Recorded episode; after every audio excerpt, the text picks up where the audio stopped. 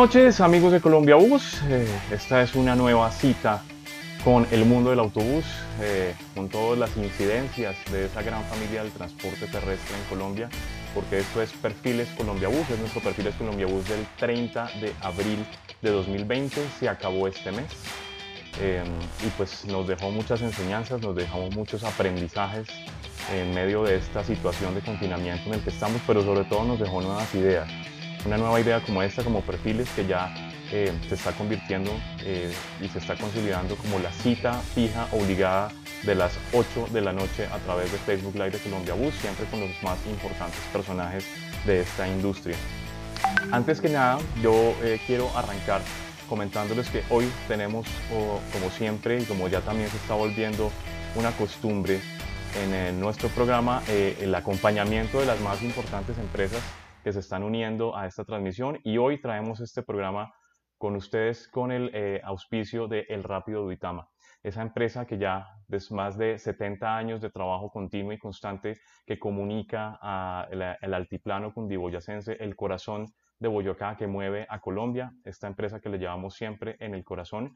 Y bueno, antes de eh, arrancar nuestro Perfiles Colombia Bus del día de hoy, yo quisiera deleitarlos con estas imágenes que hace poco estuvieron en las redes del Rápido, pero que ahora traemos a ustedes gracias al Rápido Vitama.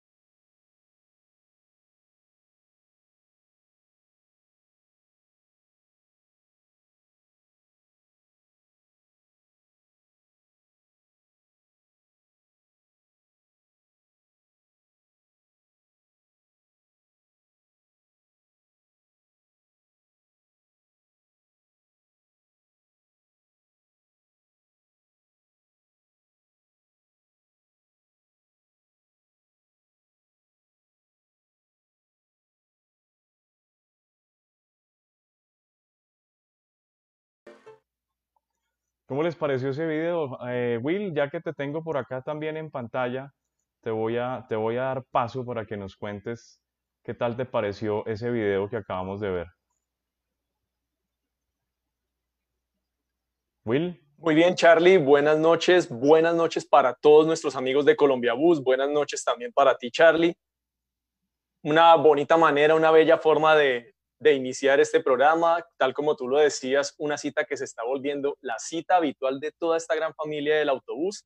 También aprovecho para saludar a todas las personas que comienzan a conectarse con esta transmisión en vivo, tanto en Colombia como en el mundo, y también a las personas que comienzan a seguirnos en nuestras diferentes cuentas de redes sociales, que siguen contribuyendo a que esta comunidad de Colombia Bus y todos nuestros seguidores sean cada vez más grandes. Bueno, Willy, estábamos viendo estas imágenes del Rápido Vitama. Qué carros tan espectaculares los que veíamos ahí. Realmente el mensaje, el mensaje del Rápido es eh, de paciencia, de unión familiar y, y, que ojalá muy pronto estemos juntos para poder viajar en todas estas rutas de Boyacá gracias al Rápido Vitama. ¿Qué carros salían ahí? bueno, hubo varios. Eh, obviamente el famosísimo Cox 2000 Cochebala, vimos el, el Indubo que yo le digo Cochebola. Cochebola, porque tenía cara. No le decía. Claro. Eh, vimos una Dodge Ram de las famosas Vans, un Invicta Cochebala. ¿Tú sabías que, esas Dodge Ram las traían directamente el rápido? O sea, solamente, nadie más tenía esos carros pues solo los trajo el grupo Gacela, la vimos en las rutas de, del Rápido Duitama y en las de Flota Magdalena. Incluso hasta hace poco habían unas por entre Cali y Buenaventura, si mal no recuerdo. Exactamente. Bueno, Will, entonces ya pasando de nuestro auspiciador del día de hoy, eh, antes de que arranquemos a hacer esa tradicional eh, reseña histórica, eh, yo quisiera que ustedes vieran un video que me parece sumamente emotivo, me parece que refleja el sentir de esta, de esta empresa que es una compañía que realmente tiene ese sentir eh, realmente colombiano y pues que eh, se esfuerza por mantener el nombre de nuestro país muy en alto. Así que vamos a ver este video que nos entrega Buscar de Google.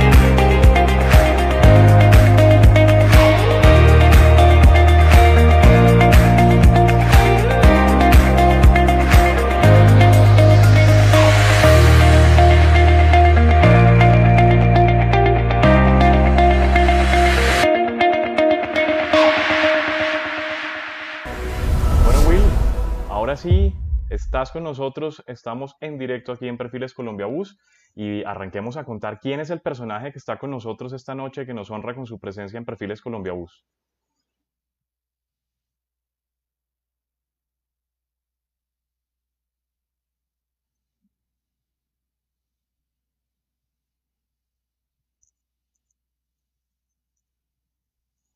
Will, se te había hacer la aclaración, gerente comercial. ok. Bueno, cuéntanos un poco más sobre esa historia de Buscar de Colombia, por favor.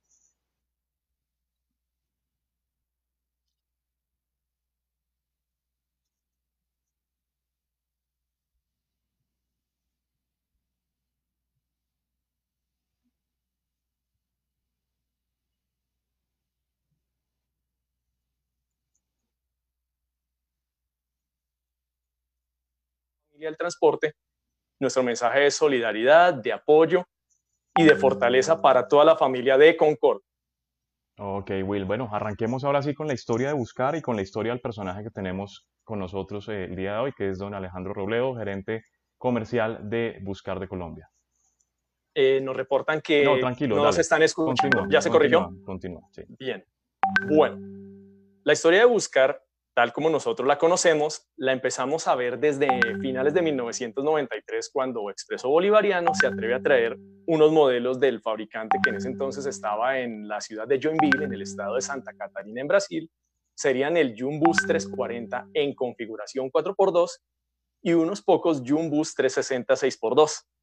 Dos años después traerían otras 20 unidades del Jumbus 340 4x2 y llegaríamos hasta comienzos de, este siglo, de este siglo XXI, cuando vuelven los buscar también importados desde Brasil para unirse al proyecto de Transmilenio y entonces el operador SI99 del portal de USME pide 160 buses Mercedes-Benz O400 UPA montados con el modelo Urbanus Plus en su versión articulada que es Urbanus Plus es uno de los clásicos de los sistemas masivos integrados y estratégicos en todo este hemisferio occidental. Otro movimiento importante lo veríamos en 2002 cuando Carrocerías de Occidente, fábrica risaraldense de origen familiar, logra aliarse con Buscar Brasil buscando atender esa demanda creciente tanto de los sistemas BRT estratégicos e integrados en Colombia como en otros mercados. Con eso comienza a moverse y a comercializarse la marca Buscar bajo el esquema de Buscar de Colombia, bajo ese nombre, y la operación en las instalaciones de la Vía Cerritos. El caballo de batalla siempre fue el Buscar Urbanus Plus y sus variantes, ya fueran de eje sencillo, de motor delantero, de motor trasero, articulado. Y para complementar ese portafolio de Urbanus, comienza a llegar el bus intermunicipal, el Bus 340, Primero se podía traer en versión totalmente armado, como se dice CBU, y también se contempló, se logró la posibilidad que llegara parcialmente montado, es decir, la carrocería, y aquí en Colombia se acoplaba la carrocería a los chasis, por ejemplo, una combinación para un chasis como el LB150, por citar un ejemplo. Los negocios se fueron moviendo más allá de Transmilenio con Megabus en Pereira, los modelos Fusión y Master para modelos de midibus y minibus muy fuertes en los transportes urbanos de muchas de las ciudades de nuestro país y con alguna pretensión también de carretera en distancia corta y media. Asimismo, Buscar continuó participando en sistemas como Transmetro, Metrolínea, Mío, que siguieron el modelo de Bogotá y unos años después empezaríamos a ver una actualización del Urbanus Plus que sería el modelo Urbanus Plus S3 con líneas más estilizadas. En 2011 se lanza una nueva familia de buses de carretera, donde el Elegance, montado y pensado para los vehículos de más de 12 metros, el Midibus Prestige, y en 2012 Buscar participa en la fase 3 del sistema Transmilenio, suministrando los buses articulados, biarticulados e híbridos del operador Consorcio Express.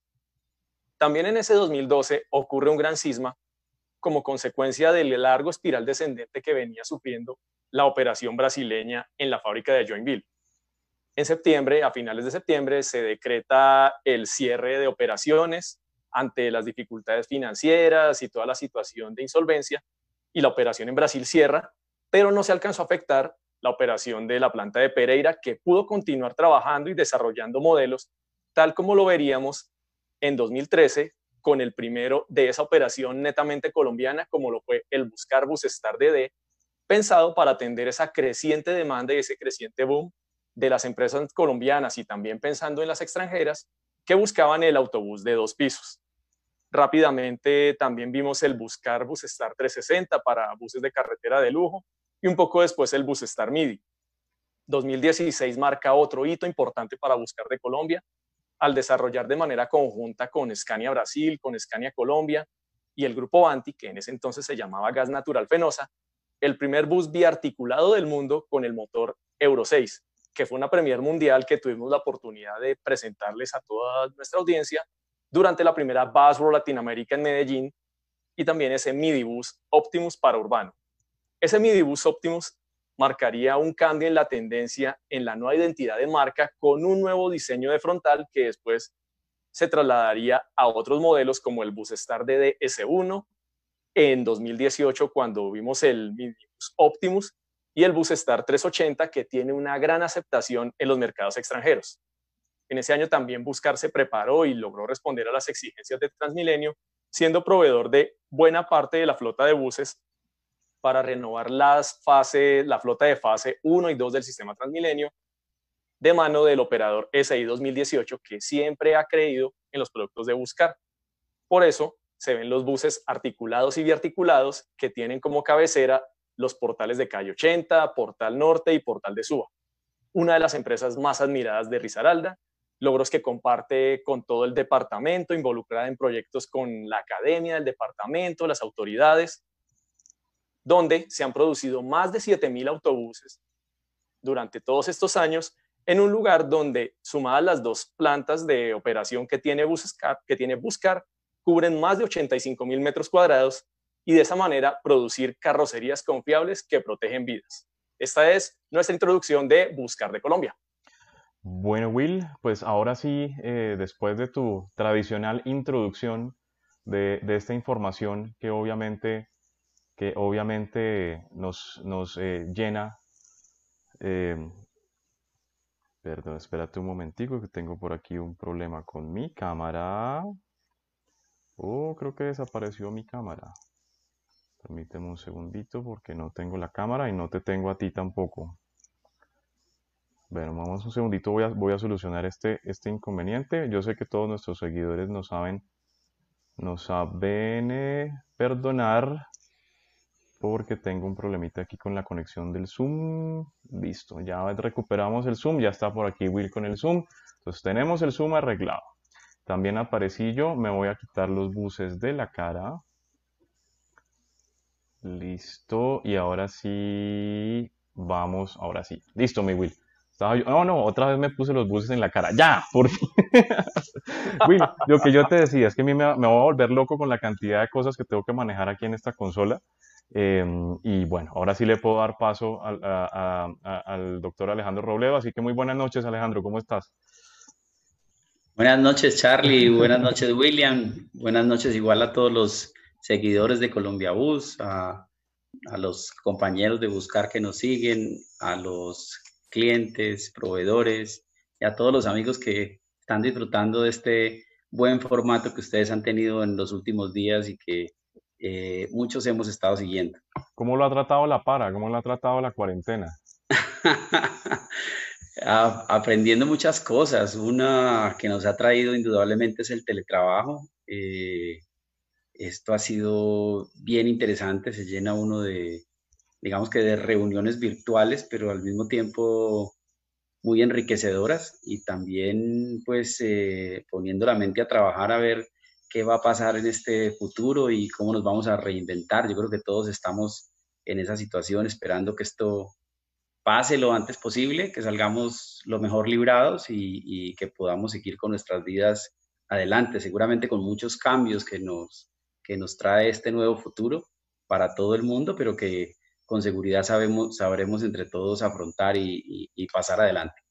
Bueno, Alejandro, hablemos, entremos en materia y pues ya escuchamos obviamente la investigación de William, que siempre es muy acuciosa en los detalles, en ese, en ese, en esa biografía de la compañía, por así decirlo. Pero antes a mí me gustaría que la gente conociera Em, obviamente, eh, cómo llegó Alejandro a estar pues ocupando estos, estos cargos de alta dirección en Buscar de Colombia y cómo fue esa historia en, la, en el mundo automotriz. ¿no? Yo, yo sé que usted estuvo durante bastantes años en la parte de auto superior, creo que fue, en Cali. No, pues inicié en, el mundo automotriz eh, hace ya más o menos 20 años, un poco más tal vez, eh, de mis primeros trabajos, aunque antes había trabajado en otras industrias. De hecho, estuve un rato en la industria avícola y pasé algo también por la industria del café, pero estando muy joven inicié en, eh, en un concesionario que se llama Caminos, eh, Chevrolet. En Pereira. En Pereira, correcto. Estuve ahí más o menos siete años y desempeñé varios cargos. Eh, uno de ellos, el de más tiempo, fue en, el área, en las áreas financieras. Era el gerente financiero y administrativo de esa compañía. De ahí fui el comercial de esa compañía también y me llamaron para un reto que tuve, que era eh, trabajar en un concesionario de Cali que se llamaba Calima Motor. En su momento había sido uno de los dos más grandes del país, pero había tenido un declive fuerte y había caído a los últimos puestos y, y ya hicimos un trabajo bien interesante, como por cerca de cuatro años. Y ahí Dios me puso en el camino a buscar, eh, a través de algunas personas eh, me contactaron, conocí a don Roberto y a toda su familia y llegué hace ya cerca de nueve años a esta industria de los buses. Eh, estuve ahí, en, he estado ahí en la compañía, me desempeñé como por siete años como el gerente general y llevo dos años manejando todos los temas comerciales, tanto nacionales como de exportación. Poco resumen ahí de la historia. Ok, bueno, ya hablamos, como esto se llama perfiles, toca hablar de las personas eh, y por eso me tomo la molestia de ponerlo a contar esa parte biográfica para que sepamos, para que, esto va a quedar grabado para siempre en el YouTube, entonces la gente, se, usted va a ver este video en 10 años y se va a acordar de todos esos cuentos. Eh, Will, antes de que continuemos, ahora sí entremos a hablar más del tema buscar, por así decirlo, ¿quiénes tenemos conectados en este momento? Saludemos por favor a las personas que se están conectando a través de nuestro Facebook Live y no se les olvide que ahorita estamos en vivo, pero después que terminemos el video lo pueden buscar inmediatamente en nuestro canal de YouTube y también lo pueden descargar desde Spotify como un podcast para que ahorita cuando salgan en las mañanas a hacer ejercicio pongan en sus audífonos, en su celular el podcast de Perfiles Colombia Bus. ¿Quiénes tenemos con nosotros, Will? Muy bien, saludamos rápidamente a Sebastián Arcila, a William Cerón del Grupo GER, a Jairo Fernando Mosquera, Iván Cifuentes, Merry Ángel, Oscar Flores, Javier Jairo Alonso Méndez, a Daniel Orsiani y a Daniel Ferreira que nos siguen desde la Argentina, nos sigue también Laris Neri Pulido de Masdel, Germán Álvarez de Tecniservicio Superior, Nicolás Villamil, Juan Carlos Londoño de Buses y Camiones de Colombia, Edgar Gordillo y Diana Calderón de Centro Diesel. Nos sigue Manuel Lizarazo de Transaire, Víctor Julio Gutiérrez de Cotransfusa, Eduard Medina, Omar Hernán Pérez, Rolando Plazas, Andrés Cortés, Diego Novas, Hugo González Cruz, entre muchas de las personas que se nos conectan para estar pendientes de este programa en vivo. Bueno, yo también quisiera también, obviamente, se me olvidado mencionar, y es agradecer también a don Roberto Galvez Montealegre, presidente de la compañía, quien, eh, a quien le tenemos también mucho aprecio, mucha estima personal y obviamente esperemos que esté conectado viendo este programa.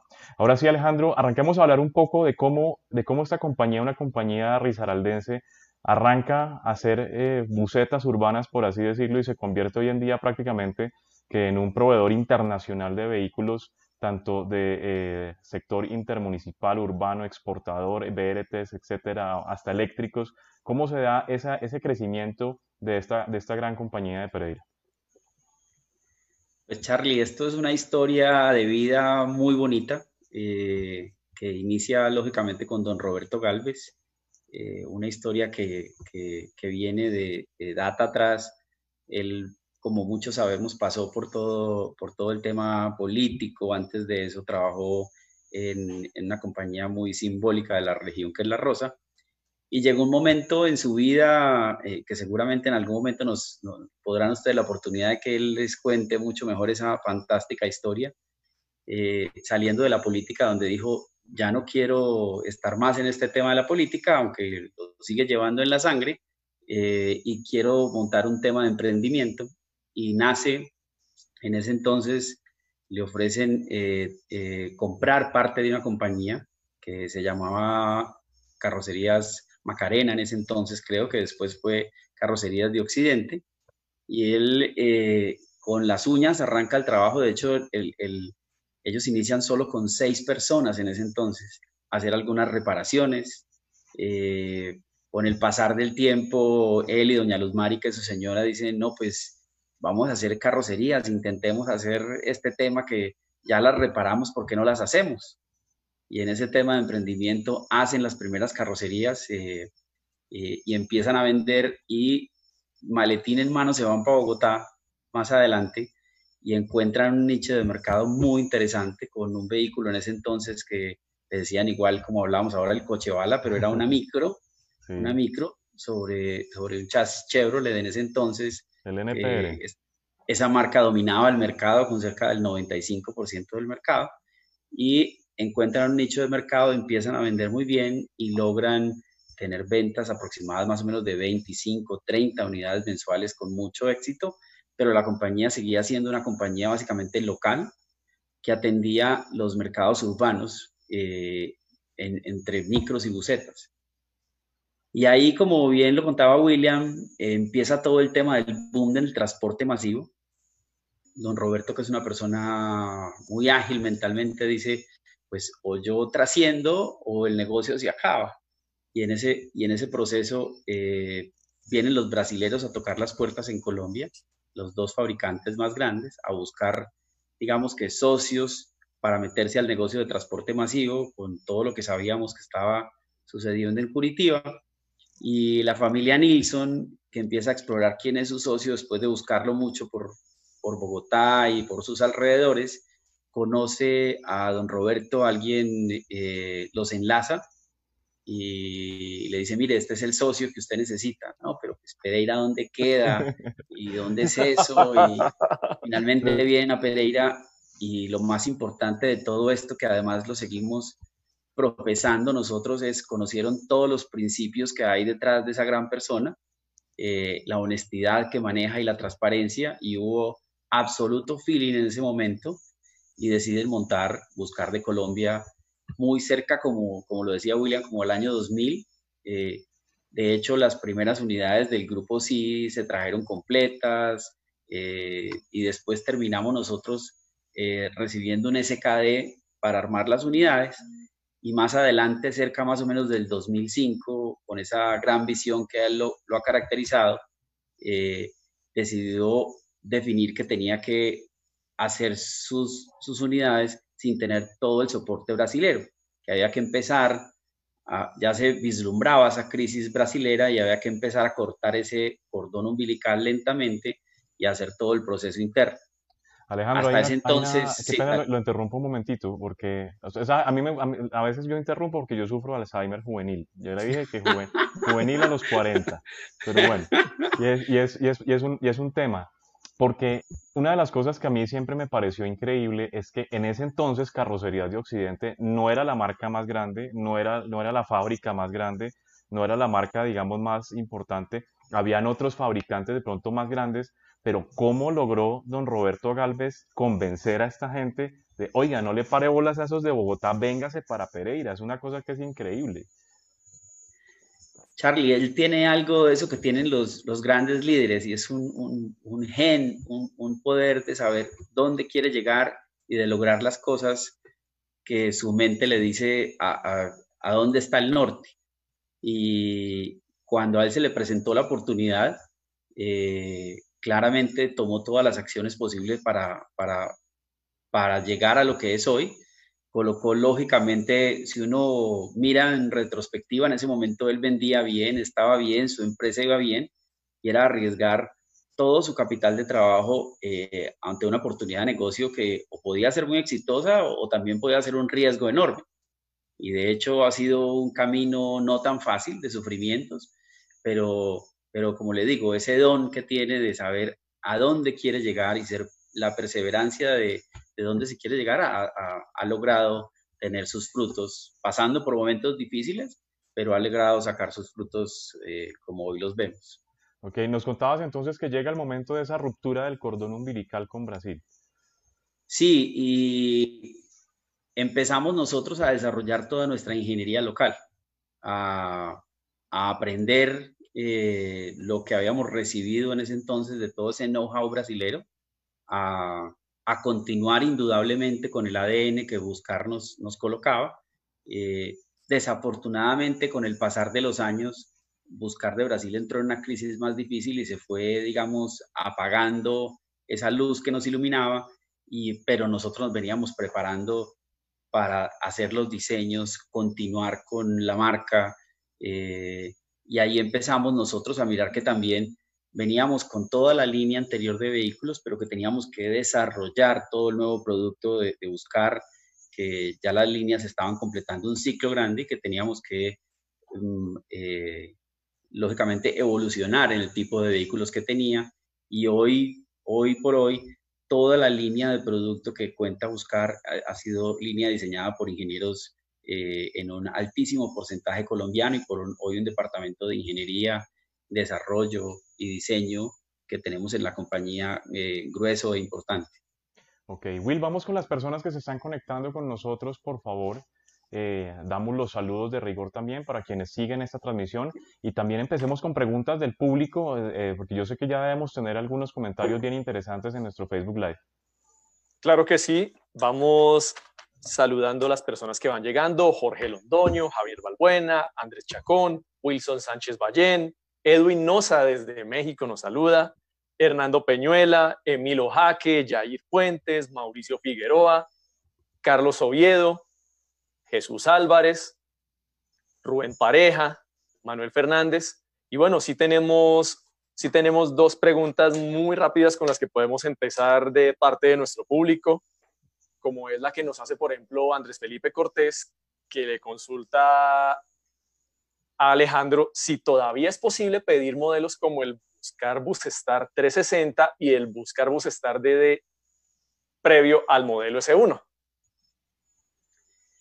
No, no como, como, como yo creo que con todas las compañías y como y nosotros hemos ido evolucionando, ya ese modelo Busestar 380 hoy se convirtió en un modelo nuevo que es el 380 eh, y el DD trascendió al DDS1. Entonces hoy fabricamos los últimos modelos tanto del 380 como el doble piso. Eh, y, y, pues tenemos lógicamente todo el soporte para las plataformas anteriores, pero venimos desarrollando los nuevos modelos de, buses de la compañía. Muy bien. Otra pregunta es, ¿veremos modelos como el Optimus que se ven muy bien en el segmento urbano, tiene buena demanda de sistemas estratégicos?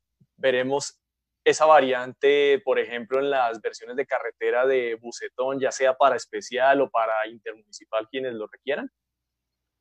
Nosotros tenemos los óptimos para modelos intermunicipales.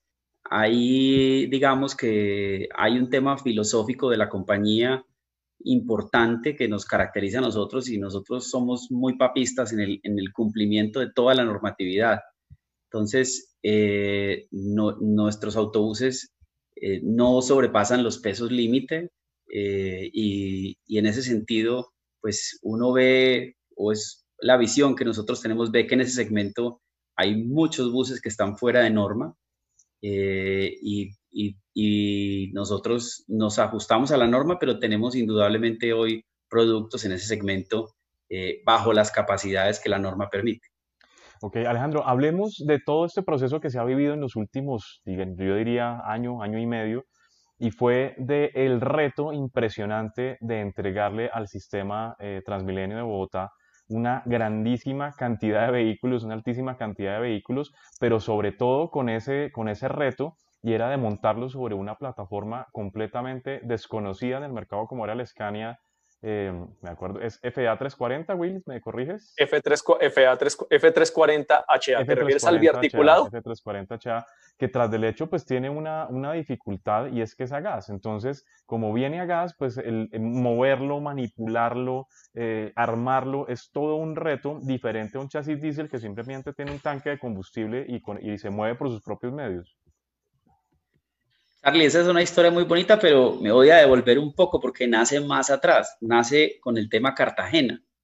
unos, eh, unos dos o tres años atrás con Transcaribe, eh, más o menos en el año 2015, donde a nosotros nos, nos invitan a participar en ese proyecto eh, y nos invitan a darle una nueva cara al transporte de Cartagena, a realizar un nuevo diseño, a colocar un bus que esté acorde con, con esa belleza de ciudad que es Cartagena y no colocar un bus absolutamente tradicional.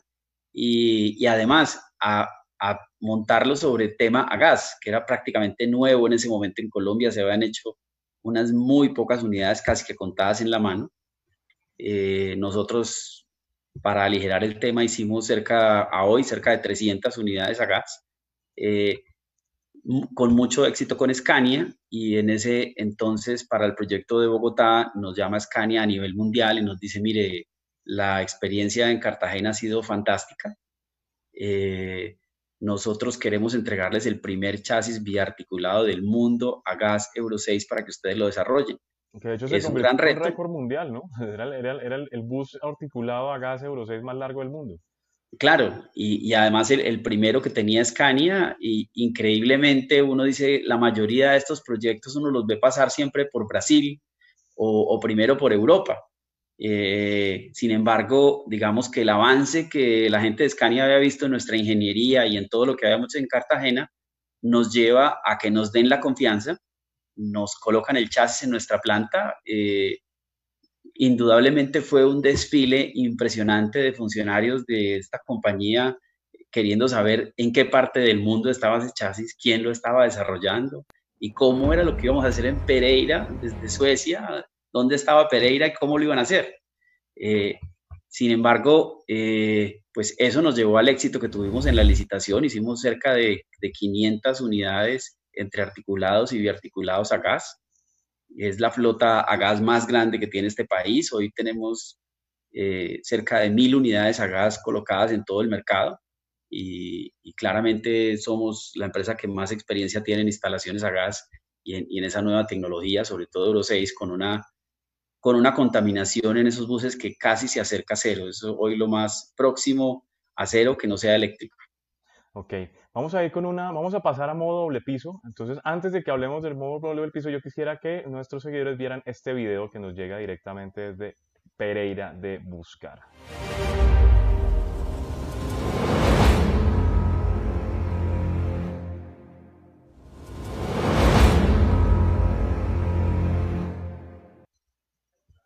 Bueno, Alejandro, cuéntanos eh, cómo fue ese reto de empezar a construir autobuses de dos pisos en Colombia. Realmente, eh, pues yo, sé, no sé por qué, que Buscar fue el primero en hacer ese tipo de desarrollos. ¿Cómo fue ese reto eh, y cómo se tomó la decisión de empezar a desarrollar ese tipo de vehículos en nuestro país? Pues Charlie, fue una, una decisión muy difícil. Nosotros estuvimos trabajando esa decisión con la junta directiva por cerca de un año. Lo primero que había que romper era todos los paradigmas que, decían que los buses se iban a volcar, que no iban a, a, dar, los giros en las curvas, que no iban a entrar a los terminales, etcétera, etcétera. Eh, que rápidamente rompimos al interior, tomamos la decisión. Eh, la realidad fue que tuvimos un éxito impresionante en un principio y el mercado, todo el mundo quería doble piso. El primer año creo que se vendieron cerca de 60 doble pisos. Sin embargo, desafortunadamente nosotros precisamente en ese año que estábamos llenos de pedidos de doble piso, eh, tenemos una conflagración en nuestra planta, se quema prácticamente la mitad de la planta y, y, nos vemos imposibilitados por varios meses para hacer doble pisos y esas unidades se trasladan en ese entonces a otra marca, pero pero eh, ese diseño y todo lo que hemos trabajado nosotros en ese, en ese autobús nos ha hecho líderes del mercado. Hoy, hoy cerca del 80% de los doble pisos que se venden en el país son buscar.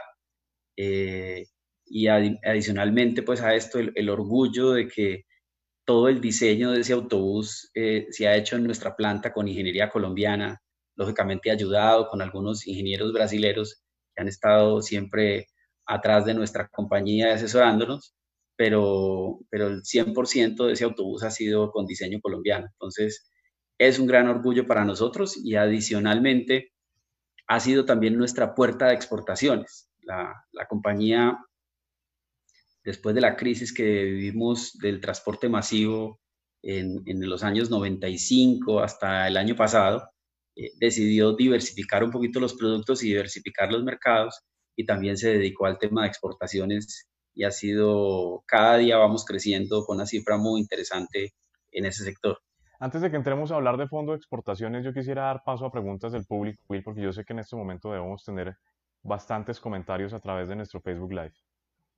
Bueno, pues justamente una de las preguntas, Charlie y Alejandro, tiene que ver con el tema de exportaciones y es, hace unos años ustedes planteaban que esperaban que por lo menos que llegara que el 50% de la, de la producción de la planta de Pereira fuera exportada.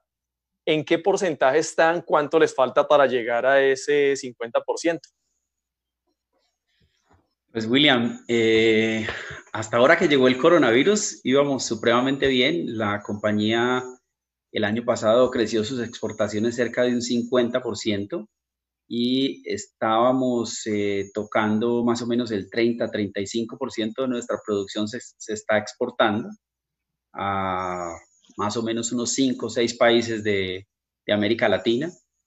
Y bueno, esperamos que ahora que pase todo este tema, pues podamos nuevamente recuperar ese sendero de exportaciones, pero, pero vamos en el camino correcto de lograr que el 50% de nuestra producción el día de mañana sea exportaciones.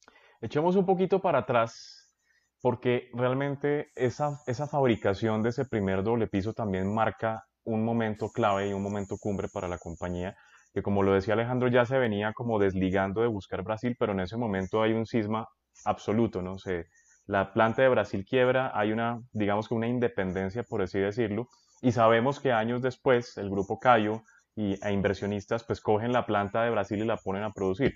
Mucha gente está preguntando al respecto y sería muy bueno dejarles claro hoy en día cómo es la relación, si es que hay una relación, por así decirlo, cómo es esa operación entre Buscar Brasil y Buscar de Colombia. Ok, vamos como a la primera parte de la pregunta, Charlie, que es el, el doble piso. Fue un gran reto para nosotros en ese entonces. Eh, creo que año 2013. 13, si no estoy mal, sí señor. Creo que año 2013 se hizo el lanzamiento en un Azotrans aquí en Pereira, en, ese entonces. Eh, y partió en dos la compañía, porque como lo veníamos viendo en la historia, nosotros hemos sido muy urbaneros. Nosotros nacimos en el, en el, en el mercado de micros de los urbanos y iniciamos con Transmilenio a principios de, del 2000 y nos venimos a meter en los intermunicipales muy 2013, 2014 y curiosamente arrancamos arriba por el doble piso.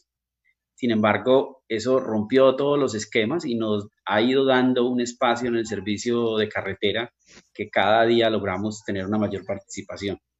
Eso en cuanto a la primera parte. En la segunda, como te decía, nosotros veníamos desligándonos de ese, de ese cordón umbilical que teníamos de Brasil eh, lo acompañamos hasta donde pudimos. Los, en ese proceso que entra tan difícil la compañía brasilera, que entra en un proceso ya de quiebra y de liquidación por parte del Estado brasilero, salen a remate las acciones colombianas.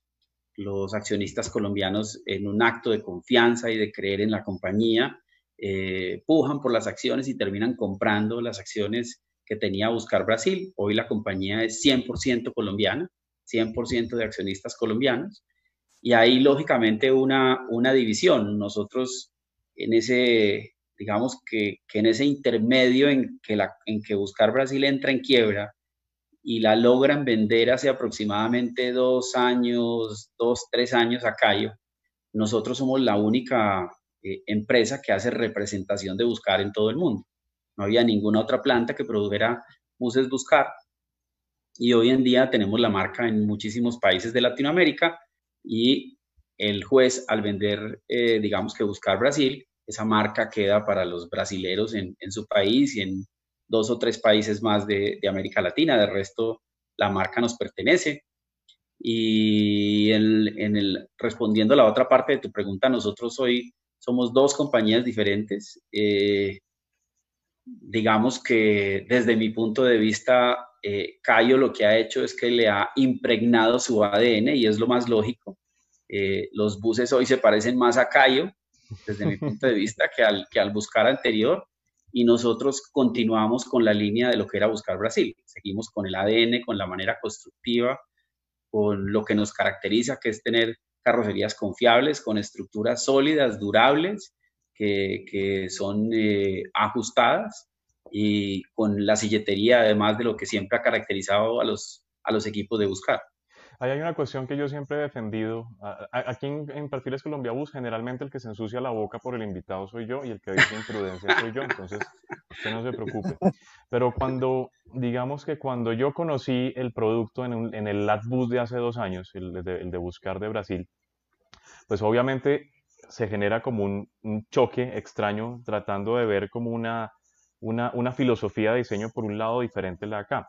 Pero veía mucho en los foros internacionales diciendo mucha gente que, por ejemplo, ese es el verdadero ADN de buscar porque buscar es de allá y que no sé qué. Pero lo simpático es que parte, digamos, que de ese ADN, de esa evolución, pues también eh, buscar eh, en, en, general, pues hace parte de la historia de la familia Nilsson, ¿no? Y de alguna forma u otra, pues la familia Nilsson estaba era vinculada con Buscar de Colombia, no con Buscar de allá. Es decir, que la real evolución del producto no es esa, la real hacia donde iba a proyectarse el producto Buscar en el futuro, pues es lo que estamos viendo hoy en día. Y es el ADN renovado que se está viendo hoy en día de esas formas diferentes, agresivas, eh, que rompen esquemas que tiene el producto actual. ¿no? Entonces, e, e, era como esa cuestión de que, ¿para dónde iba a buscar? Pues para dónde cogió para Colombia. Eh, tal cual, Charlie, así como, así como decíamos que la compañía tiene un espíritu, a, don Roberto, que es el dueño, también tiene un corazón inmenso hacia lo que son los Nilsson, ya que Claudio nos ha venido acompañando todos estos años a nosotros. Entonces, ese, ese ADN, esa eh, columna vertebral que es el diseño de nuestras carrocerías, siguen teniendo el mismo lápiz eh, desde que nacieron. Entonces, e, esa es una característica muy importante. Yo con mucho respeto digo, el Buscar Brasil ha ido migrando a un Buscar Cayo. Y, el ADN que tiene cada día más, uno le ve más la marca Cayo que la, la marca Buscar. Mientras que, que, desde nuestro punto de vista, nuestras carrocerías siguen con un ADN fuerte, muy fuerte de lo que es Buscar. Sí, de hecho, a mí me, pareció muy curioso como el, el, el, el, Bus 320 brasilero lo que hicieron fue coger el Cayo solar y cambiarle el frente. Dejaron el mismo coco, le cambiaron el frente, le pusieron las farolas y ya se volvió un buscar. Eso usted lo ha dicho, se ha vuelto como un híbrido, un híbrido entre K y buscar. Y lo otro que lógicamente nos hemos encontrado es que hemos llegado a algunos países conjuntamente, unos países donde va nuestro producto igual de ellos, y, y, hemos visto que, claro, se vende la expectativa de regreso del buscar brasilero, por así decirlo pero cuando la gente ya lo toca y lo ve, pues encuentra que no, no, es, no es, es, más lo que le digo, un buscar callo que no un, que no un buscar, buscar, que es el que se encuentra en nuestro producto. Bueno, Will, vamos con preguntas del público, preguntas tuyas también para, para Alejandro, a quien le agradecemos muchísimo tomarse la molestia de dejar todas sus ocupaciones de pandemia y entregarle esta hora larga a Colombia Bus. Todavía tengo los platos por allí para lavar. claro que sí. ¿Cuál, en esta licitación de Transmilenio para proveer los nuevos buses de fase 1 y fase 2, ¿qué fue lo más difícil para poder garantizar tener la capacidad de producción, poder cumplir con las entregas a tiempo y tener todos los vehículos listos en los tiempos que requerían esa licitación? Yo, yo, yo, partiría en dos el tema. Yo creo que la parte más tensionante y la más difícil fue presentarnos a la licitación. Eso era un, no dormir de todos los días porque uno armaba como un rompecabezas quién se va a presentar con quién, cómo va el tema. Eh, nosotros quedamos muy contentos con, con, las adjudicaciones que tuvimos, aunque estuvimos muy cerca de colocar un número mayor.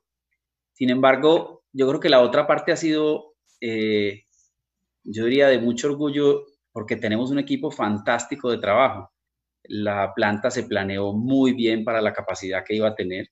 Eh, la parte logística funcionó a la perfección, nuestra ingeniería, la producción. Yo diría que, este negocio de estos fierros que es tan complejo, nosotros pasamos por este gran contrato con relativa facilidad. Cumplimos, entregamos los carros a tiempo. Eh, nuestros carros, eh, para contarles, digamos, un tema que no sé si lo conocían, de las últimas flotas que hemos tenido o que hemos entregado, que le entregamos así 18, ha tenido el récord histórico de kilómetros en Transmilenio sin una sola falla, desde que Transmilenio nació. Entonces, realmente hicimos una muy buena planeación con un fantástico equipo que tiene hoy la compañía en todos los niveles. Nos integramos muy bien para hacer esta producción y realmente la hicimos, yo diría que con relativa calma, con relativa calma. Fueron muy pocos los momentos de, tensión porque eh, todo funcionó como uno quisiera que siempre funcionara. Bueno, por aquí nos están haciendo una pregunta directamente desde Chile, Cristian Arevalo, que es un, fiel seguidor de Colombia Bus y que maneja una página hermana que es Chile Buses, y nos está haciendo una pregunta desde Chile, y es eh, cómo eh, ha sido la penetración de Buscar de Colombia en el mercado chileno, cómo ha sido esa, comercialización de productos allí. Nosotros básicamente trabajamos allá con un representante que se llama Vivipra, que representa varias marcas, pero que históricamente ha representado a Buscar siempre en el mercado chileno. Y el año pasado, en el 2019, logramos colocar cerca de 80 unidades. Sin embargo, nos hemos concentrado más en un mercado específico, que es lo que ellos llaman los taxibuses. Para nosotros... Las, bucetas. Las bucetas. Las bucetas con S. Exacto. Pero es, es, un mercado muy interesante en Chile y el año pasado logramos colocar como 80 unidades en ese mercado. Hoy, hoy eh, desafortunadamente, el mercado chileno viene en una crisis más larga de la que teníamos todos los países porque ellos empataron esas grandes protestas que tenían de, de todo el tema social con desafortunadamente el COVID y eso los ha alargado mucho más. Esa crisis económica chilena lleva más o menos siete meses y el mercado está absolutamente quieto. Bueno, usted no se ha dado cuenta, pero llevamos 50 minutos de programa. Es como si lleváramos 10 aquí hablando, no parece, no parece. hablando chévere entre amigos. Digo, digo entre amigos ahorita, porque aquí entre nos, Alejandro fue mi jefe hace muchos años y en esa época a veces, vea, pero era por diferencias de conceptos de diseño. Sin embargo, qué chévere que hoy en día, después de tanta cosa, de hecho ahorita hablamos con eso y el agradecimiento inmenso que le tenemos a Buscar de Colombia al doctor Roberto y, a usted también, pues por habernos eh, abierto la puerta en buscar y tenernos a Colombia Bus como un aliado de comunicaciones, ¿no? es un agradecimiento mutuo, Charlie, y, al mismo tiempo, como se lo decía, reconocerle ese fantástico trabajo que ustedes han hecho con la revista y con este nuevo formato que están teniendo, que cada día tiene más adeptos. Sí, y bastantes, y bastantes de por sí. Entonces, eh, además, Charlie, que, que aprovecho este ha sido un medio como el foro que hubo esta semana, en esta situación tan difícil que se está viviendo en el mercado, eh, pues e, es, una puerta que se abre para que los diferentes sectores del transporte se puedan hablar y saber cómo vamos entre todos a reaccionar a estas difíciles, a estas difíciles etapas que vienen. O sea, eh, yo diría, por ejemplo, que no, no es un momento que para cuando se reactiven las cosas, salir a una competencia desbordada de precios a, regalar los tiquetes, ni más faltaba. Yo creo que es el momento, por el contrario, para que los transportistas se unan y, bajo todos los cambios que seguramente van a llevar por reglamentaciones menos pasajeros, pues puedan cobrar lo justo para poder sobrevivir en estas épocas tan duras. Es un tema que exactamente esta mañana estaba hablando con alguien muy importante del medio y me decía, es increíble que en medio de semejante situación que estamos viviendo no sea el punto de quiebre para que por fin los transportadores se unan.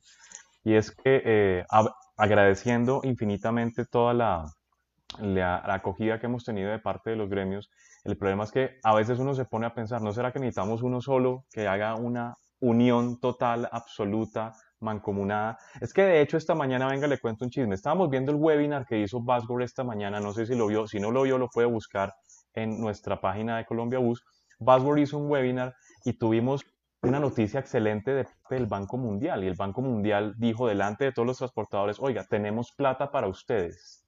¿Sí? Ya, ya suplimos las necesidades de la industria, digamos que de la salud, si lo puedo llamar industria, los servicios de salud, pero ahora tenemos también, por ejemplo, para el transporte. pero necesitamos que ustedes se pongan de acuerdo para acceder a nuestros recursos, créditos blandos a muy largo plazo, 20, 25 años, bajas tasas de interés. El problema es que para poderlos gestionar toca o a través de los ministerios de transporte o a través de las agremiaciones.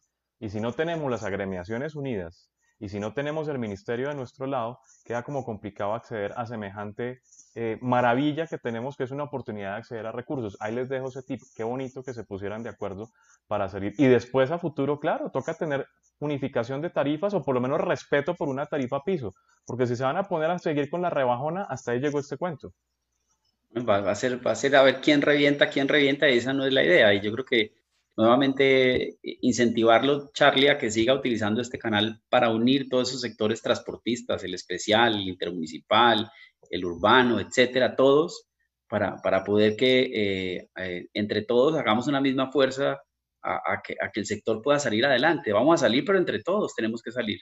Bueno, antes de que vamos a pasar a modo COVID, de una vez le digo, este programa no va a durar una hora. Esto ya no, esto ya, esto ya se alargó. Sí, porque vamos muy, no llevamos ni la mitad. Y la gente está, y estamos amañaditos, estamos aquí pasando la chévere. Will, vamos con la última pregunta del público antes de pasar a hablar realmente del tema COVID y es de cómo Buscar de Colombia ha afrontado la pandemia. Así que cuéntanos quién más está conectando por ahí y qué preguntas tenemos. Bueno, vamos con, con la pregunta. Es, en este para muchas personas, el desarrollo del bus eléctrico montado sobre el chasis Yutong fue una sorpresa grande. ¿Cómo fue todo ese proceso de desarrollo? ¿Cuánto tiempo se tardaron hasta desde que tomaron la decisión de, de evaluar plataformas para desarrollar un bus eléctrico hasta esa presentación en diciembre del año pasado? Yo creo que esa es una historia paralela a la del gas, también muy bonita. Nace eh, con una, igual que Cartagena, con una invitación de un cliente que nos dice, mire, yo quiero eléctricos, pero yo quiero una carrocería colombiana. Eh, yo quiero una carrocería que me aguante, una carrocería que yo voy a tener por 10 o 15 años trabajando en Bogotá y no tengo la confianza suficiente en las carrocerías asiáticas para esta tarea. ¿En las, en las cáscaras asiáticas? ¿Dijo usted? no, hasta ya no llegué, Charlie. ah, no, no llegué. Y eh, nuestra ingeniería empieza a hacer todo el estudio. Nosotros ya veníamos trabajando en ese tipo de proyectos. Eh, pasó un poquito lo mismo que con Scan. Inicialmente, para esta compañía tan grande como es YouTube, nos dijo, no, pues es que ustedes en Colombia, su ingeniería, ¿cómo va a, ser, cómo va a competir con la nuestra? Finalmente, eh, déjeme decirle que le demostramos a la ingeniería asiática eh, todas las capacidades que teníamos nosotros en nuestra planta. Mm, si usted mira el bus, finalmente el bus es un bus que sale de 11.8 metros contra buses de 12 metros largos, 12.50 que se están trayendo de China. Eh, obedece a todo un estudio que nosotros hacemos de radios de giro y de aplicaciones que hay en Bogotá y a, una reforma bien importante que le hicimos al chasis. Eh, al final del camino, de hecho, logramos un bus más liviano de lo que se esperaba. Eh, y bueno, hemos recorrido un camino supremamente importante para nosotros, eh, teniendo ya productos eléctricos en el mercado. Ok, antes de que continuemos, yo quiero mostrar este videito que tenemos en este momento que me llama mucho la atención y que me lo encontré por aquí en el archivo de cosas que me pasó. Un saludo para Nicolás Rabagli, que fue mi, mi, mi celestino aquí pasando mi información. Vamos a ver este video que me, me llamó mucho la atención. Ciudad de México es una de las ciudades más importantes del mundo, con cientos de lugares por recorrer, pero sobre todo, mucha historia por contar. History presenta Turibus History. Recorre tu historia. Un nuevo circuito de Turibus para conocer una ruta nunca antes explorada. Recurre con tu familia y amigos nueve lugares icónicos de la Ciudad de México.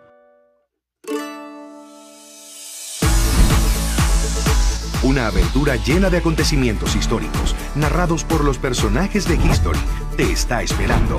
A partir de septiembre podrás subirte a esta emocionante experiencia la historia se escribe todos los días, pero ahora también. Corre a bordo del Turibus History. Disponible en las paradas oficiales de Turibus. Bueno, como este, este es un, eh, un mensaje de, mm, que yo quería mostrarlo porque viene relacionado con otra pregunta que hemos tenido aquí en nuestro, en nuestro foro de, de perfiles Colombia Bus y es precisamente sobre eh, el, éxito de exportaciones en México. Digamos que de alguna forma u otra eh, dice el dicho, nadie es profeta en su tierra, decían en algún momento, y preguntan preciso porque eh, decían, ¿por qué, ¿por qué no hay ese liderato en el transporte intermunicipal en Colombia, pero por qué en México sí les gustan tanto los productos de Buscar de Colombia? Esa es una muy buena pregunta, Charlie. Yo creo que no tenemos el liderato, pero cada día vamos ganando terreno en ese sector. Eh, los clientes que han venido probando nuestros nuevos productos se han dado cuenta el nivel de calidad que ellos tienen.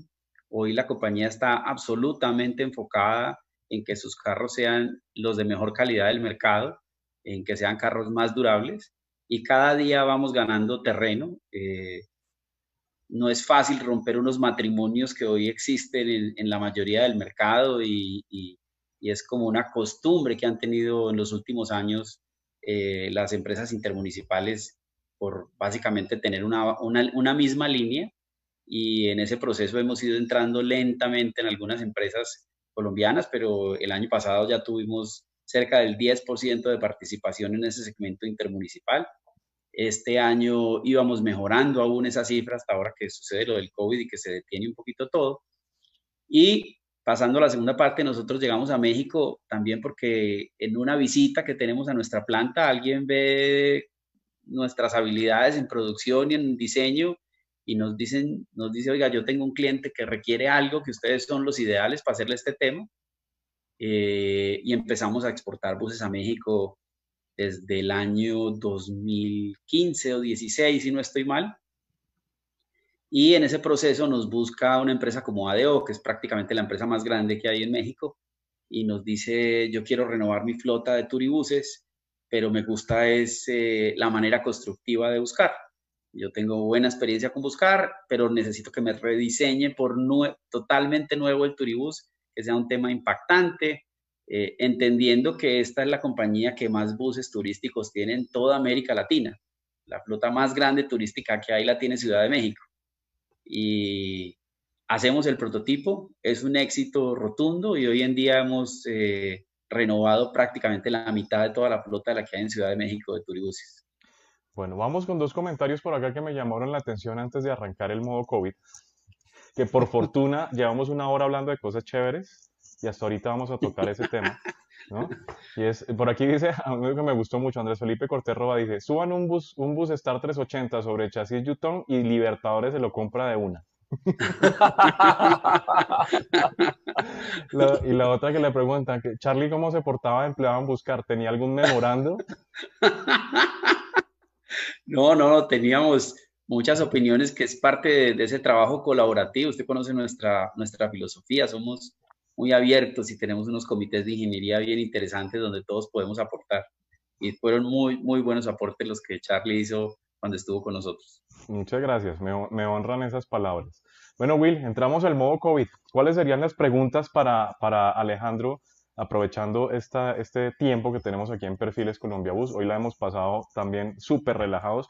Habíamos estado estresados al principio de la semana porque el tema se pone... El conversatorio, el conversatorio estaba difícil, pero... Se le digo, el, conversatorio terminó y yo no dormí. Yo estaba modo, gato pegado al techo. Eh, cuéntanos, Will, hablemos de COVID. Sí, claro, pues lo primero es qué desarrollos tiene planeado buscar para equipar los vehículos de modo que contribuyan también a esos temas de garantizar el mejor control de gérmenes y propagación de, de, enfermedades. Wille, hemos, hemos trabajado mucho en eso. Hay cosas que vienen de diseños nuestros y hay muchísimas ideas que nos han llegado de los mismos clientes. Divisiones entre sillas, eh, equipos que venden internamente para, para hacer tanto con ultrasonido, eh, como con rayos UV, como con ozono, limpiezas del carro, eh, temas de desinfección en las entradas de los buses, eh, separación de las cabinas para el conductor.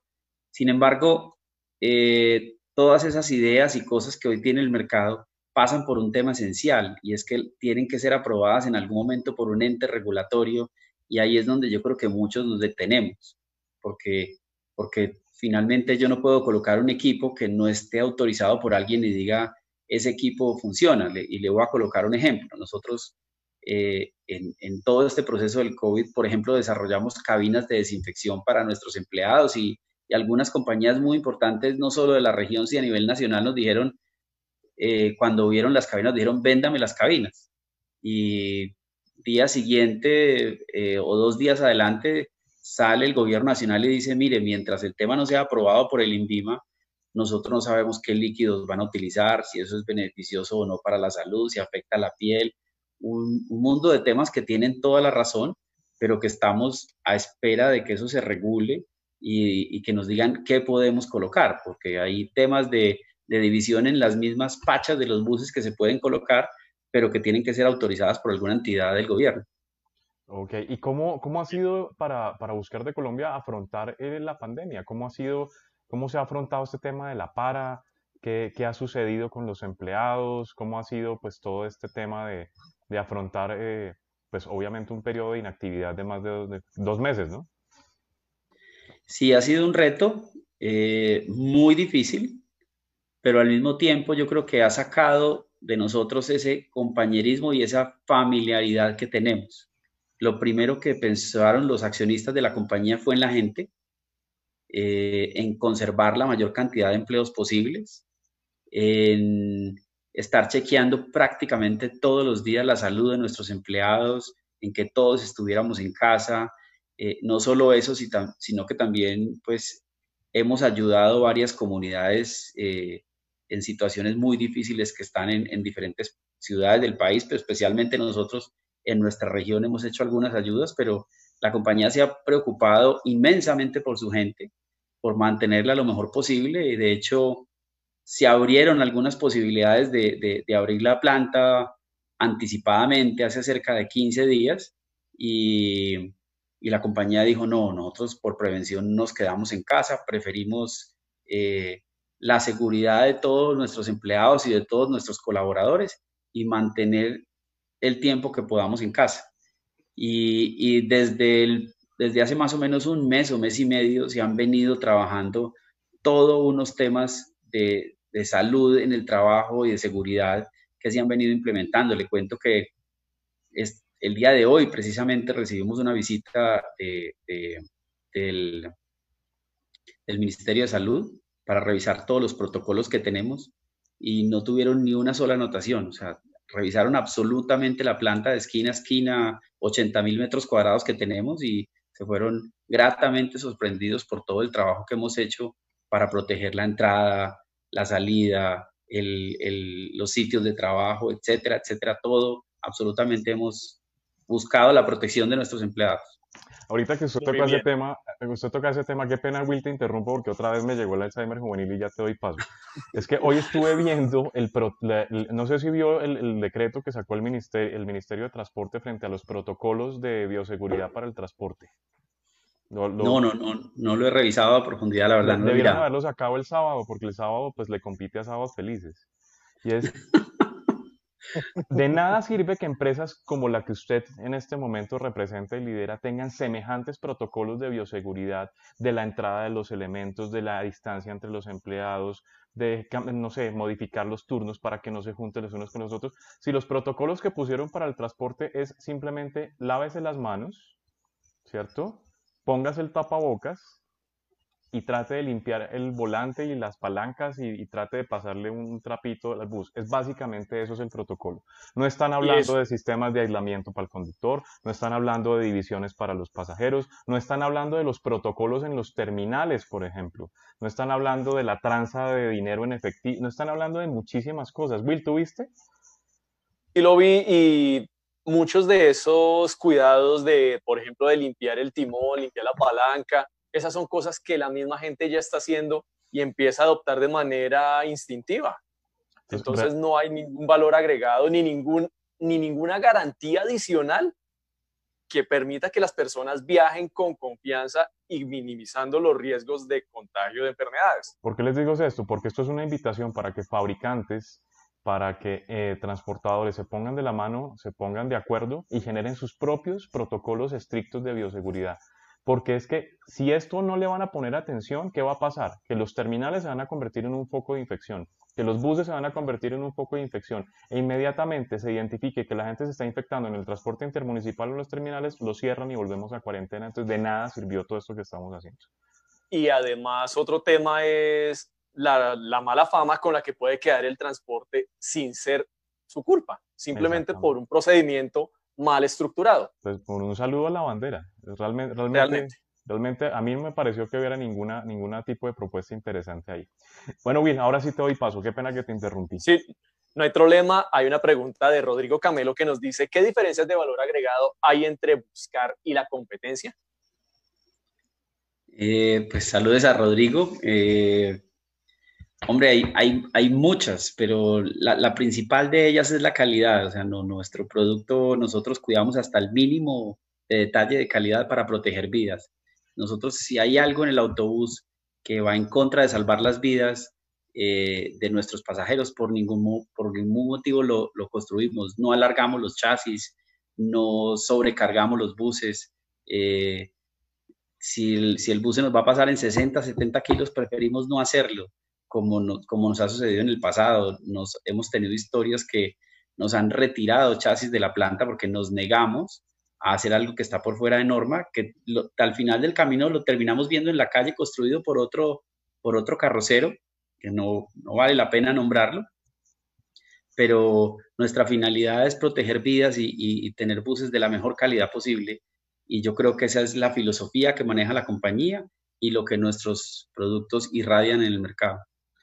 Bueno, Will, yo pienso que entramos ya en, las últimas consideraciones antes de despedir este Perfiles Colombia Bus del día de hoy. Ya nos vamos por hora y diez. Y ya, ya yo, sé, hay unas series, tengo que irme a ver ahorita en Netflix y no las puedo, no pueden esperar, entonces necesito dar. No mentiras, obviamente porque después para cargar un video de más de hora y diez a YouTube, usted no sabe cuánto se demora eso y la gente se aburre. Entonces, prefiero más bien que me acepte la invitación a otro Perfiles Colombia Bus ya cuando estemos en otra, en otra tónica, que no sea COVID. Con gusto, con gusto, pero yo creo que Charlie, de todos modos, no, perder la oportunidad para tratar de seguir uniendo ese sector transportador y si, y si finalmente eh, los protocolos que han sacado son insuficientes, pues nos podemos unir entre todos y sacar el mejor de los, protocolos para, para, proteger el, para proteger el negocio y para proteger el mercado y proteger sobre todo la vida de las personas que vamos a transportar en nuestros buses. Exactamente. Bueno, Will, vamos con las últimas consideraciones antes de cerrar perfiles Colombia Bus del día de hoy. Bueno, hay una, hay una pregunta, aprovechando que veo a nuestro gran amigo Ángel Vines, Vinuesa de Ecuador. Es, hemos visto que en Ecuador también comienzan a copiar modelos de buscar de la operación colombiana producidos en la planta de Pereira. ¿Qué se puede hacer? Es correcto. ¿Cómo reaccionaron ustedes al ver eso y qué se puede hacer? Pues eso, eso tiene dos sentimientos, el, el como la, rabia que a uno le copien un producto. Y la risa. Pero, pero no, pero al mismo tiempo tiene, eh, yo diría que hay uno que increíblemente nos despierta es el orgullo también, porque la gente copia lo bueno. el, que, el que lleguen a copiar un diseño de nosotros es porque el diseño es bueno y, porque el diseño jalona en el mercado y porque quieren ser igual a uno. ¿Y qué se puede hacer contra eso? La, realidad en Ecuador, prácticamente nada. Es súper difícil el tema de, de, marcas. Nosotros tenemos registrados los diseños, registrado la marca, etcétera, etcétera. Pero, pues, eh, en, la verdad es que pareciera un deporte a veces copiar los diseños de productos. Y sabe que lo peor, que en, Ecuador hay excelentes diseñadores, hay unos diseñadores muy buenos, incluso en estos días nos, eh, voy a hacer todo lo posible por traer al diseñador del, del famoso Miral, eh, eh, ¿cuál es, ¿cómo se llama? Infinity. Infinity, que es uno de los buenos ah, diseñadores. Uno de los el i9, perdón, que es uno de los buenos diseñadores de allá. Alejandro, muchísimas gracias por haber estado en Perfiles Colombia Bus. Espero que se haya sentido cómodo, que se haya sentido a gusto, que le haya gustado esta charla y que vuelva por acá. Y me le mando un gran saludo a todo el equipo de Buscar de Colombia. A otra persona a la que le tengo mucho cariño, así sea más peleón que yo, que es el señor Diego Segura. Con seguridad que le daré las saludos a todos, Charlie, y, por el contrario, mil gracias a ustedes, Willy, eh, un formato espectacular y muchos éxitos. Bueno, muchísimas gracias Alejandro y te esperamos aquí de nuevo en Perfiles Colombia Bus. Will, ¿a quién tenemos mañana en nuestros, en nuestros perfiles? Bueno, mañana no se pierdan a Carlos Darío Hernández, gerente de Costa Line, quien también acompañará este espacio de Perfiles Colombia Bus. Y el sábado esperamos contar con un representante del sector carrocero. Les confirmaremos mañana. Bueno, mi Will, entonces, conclusiones de este, de este espacio.